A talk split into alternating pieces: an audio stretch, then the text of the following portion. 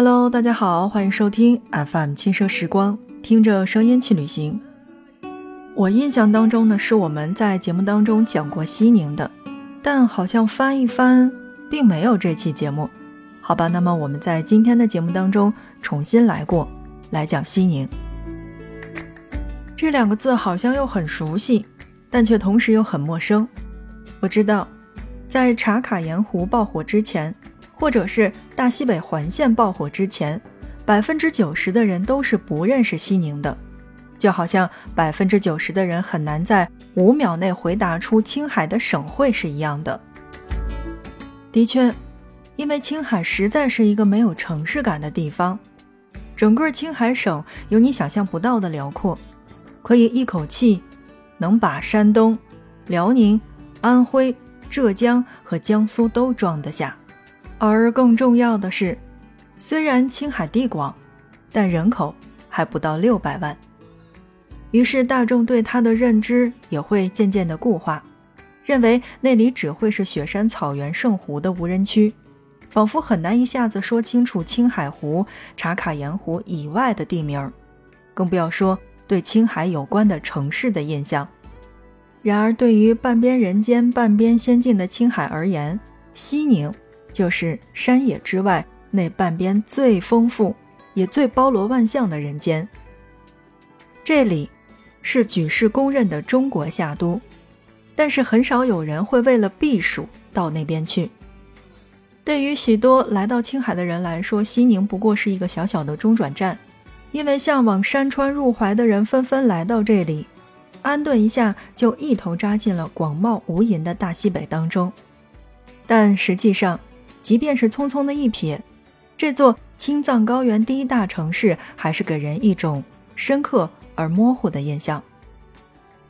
深刻的是，因为它和你遇见的任何城市都不尽相同；但模糊也是因为它实在是太丰富，一时难以触摸到它的全貌。许多人以为这里只是单纯的藏区，但其实这里有着汉、藏、回。蒙、土、萨拉六大民族混居，对不同群族的包容，更造就了这座城市瑰丽灿烂的宗教文化。多民族的融合，更创造了这里神奇的饮食文化。饥肠辘辘的时候，一口羊肉，一口面，再来一份大西北地道的甜贝，夜晚再围坐在一起打卡青海土火锅，一天的胃就这样被幸福的填满。虽然并没有青海湖的壮美和辽阔，但这里有着被人低估很久的纯净的山水。日月山的风吹着经幡飘荡了千年，山和信仰美成了一组圣洁的诗歌。这里还有着旧城老街的恬静气质，搭配一点点青藏高原的异域风情，就形成了你来过此处却忘不掉，走过之后也舍不得的慢生活的小城。然而，走进市中心去高登俯瞰的话，西宁却又是一座冉冉升起的西北大市。灯火辉煌当中，新世纪的发展让西宁这座省会城市日益又充满了经济腾飞的蓬勃气息。所以，我们今天一起走进青海的第一大城市西宁。一提到西北的美食，很多人的第一印象就是甘肃和西安。而西宁在很多人的眼当中却是查无此人，或者说是美食荒漠的存在。然而，我要告诉你的是，吃懂了西宁，才算真正的了解了大西北。像我们曾经在节目当中说到的那样，新疆的羊肉有新疆的味道，甘肃的羊肉也有甘肃的做法。同样，一提到内蒙古的话，好像大家也说到的是烤全羊。而在去年，蒙古国送来的三万只羊还登上了热搜。但是在中国要提名好吃的羊肉排名的话，那么我觉得西宁也可以争取个 C 位出道。羊肉好吃的前提就是羊要好，靠着得天独厚的环境，青海羊拥有着肉质细嫩，还有酥软入味的特点。于是，近水楼台先得月的西宁人开始花样吃羊，让每一只羊成为了舌尖上的美味。手抓羊肉、炕锅羊排，都是值得推荐的。当然，烧烤是西宁人对羊肉的最大的尊重，所以到西宁的话，烤羊肉串是飘香万家的。所以一定要到那边去试一试西宁的烤羊肉。同时，你在西宁的街头可以随处可见羊蹄儿的 N 种吃法：卤羊蹄儿、烤羊蹄儿、胡辣羊蹄儿，还有清水羊蹄儿，包括黄焖羊蹄儿。一只羊羊的四条腿，仿佛都满足不了西宁人的嘴。说到青海的面食，我觉得再开一期节目说也完全是有可能的。这个盛产小麦和青稞的地方，对面团的热爱是超过了外人的想象。走进西宁的街巷还有小铺，你会窥探到一个华丽复杂的面食王国。我记得我在做西安的节目的时候呢，就说过，说在西北吃饭呀，真的是好大份儿，而且面食都特别的香。就是进嘴的话，你完全可以感受到那个面的甜和那个面的香的味道，同时呢，也是特别有嚼劲儿。所以在这边呢，我要推荐到的第一个就是嘎面片儿。嘎面片儿呢是每个西宁人的乡愁。嘎，在西宁话当中意思其实就是小。那么将擀好的面片切成长条，然后再揪成方方小小的这个面片儿，煮熟之后配羊肉或者是蔬菜。可炒可汤可干可湿，西宁对家乡的热爱有十分，那么其中七分应该就是留给擀面片的，所以去到那边之后一定要去试一试。当然呢，在西宁还有一种面饼叫做狗胶尿。从前油贵，西宁人烙饼只能用小壶，却沿着这个锅边一点点的浇油，就如小狗撒尿是一样的。但即便顶着一个毫无食欲的名字，青海还是把它做成了甜香柔软的美食，所以这个也是推荐你要去试一试的。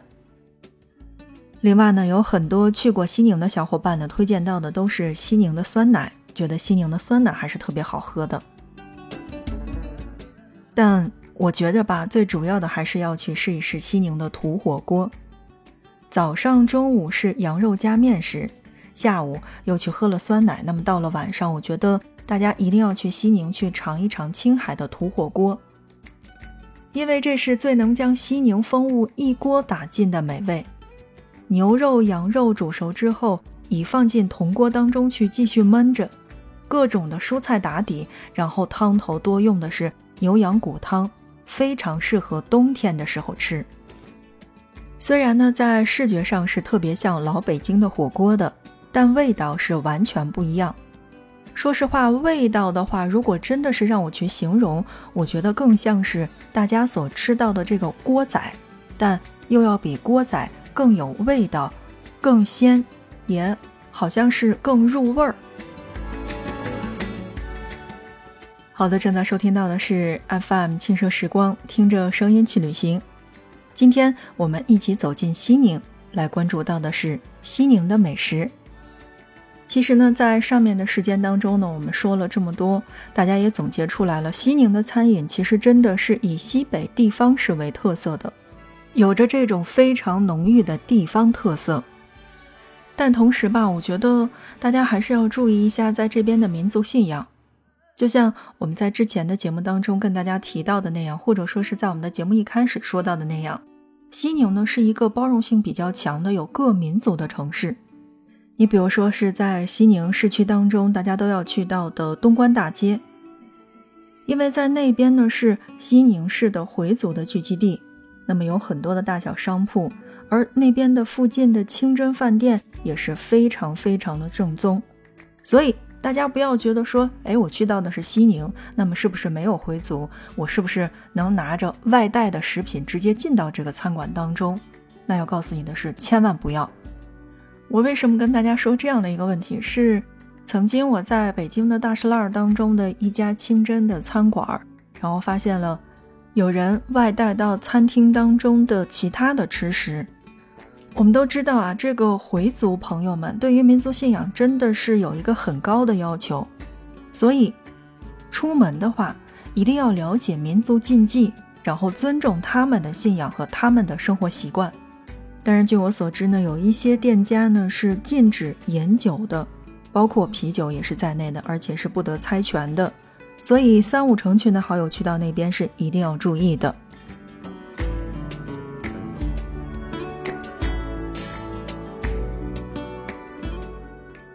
正在收听到的是 FM 轻奢时光，听着声音去旅行。